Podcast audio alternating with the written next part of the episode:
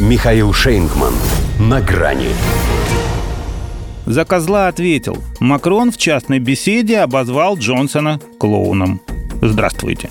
На грани.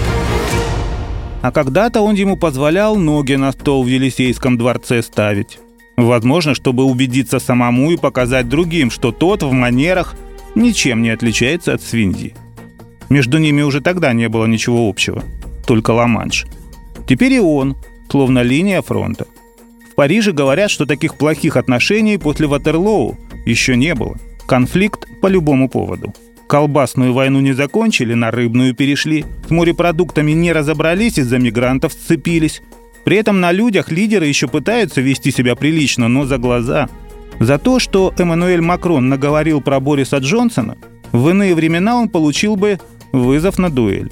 И не принял бы его, поскольку это прозвучало не от него лично, а в пересказе сатирического издания «Канары Шене».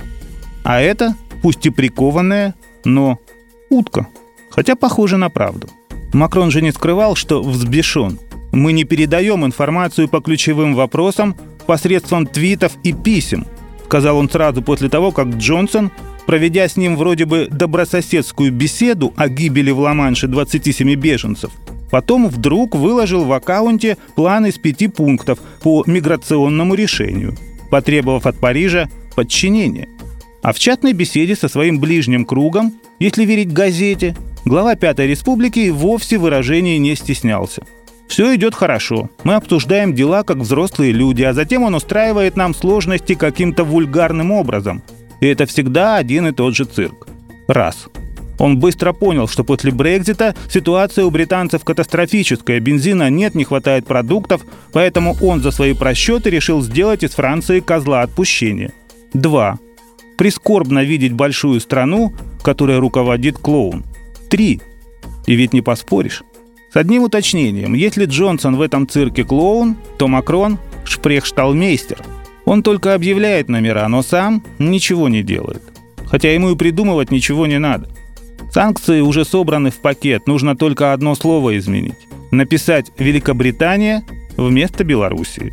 Во-первых, здесь и трагедии разыгрываются помасштабней, во-вторых, то ли еще будет.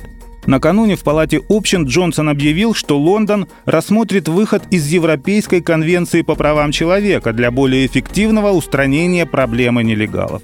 А это же значит «здрасте, приехали». По боку, получается, ценности западные. Но нет, им лучше обмениваться вербальными любезностями. И лучше так, чтобы это шло от кого-то третьего. Следующий ход стало быть за Боджо. Так неофициально называют британского премьера в их высшем обществе. Мудрить не будет. Это не его. Назовет соседа, коль не нравится тому роль козла отпущения, осликом дельфиной. Это же французский ослик. Второстепенный персонаж из «Свинки Пеппы». Он, правда, девочка. Но если Борис Джонсон – Боджо, то Эммануэль Макрон по этой схеме – Эмма. До свидания. На грани с Михаилом Шейнгманом.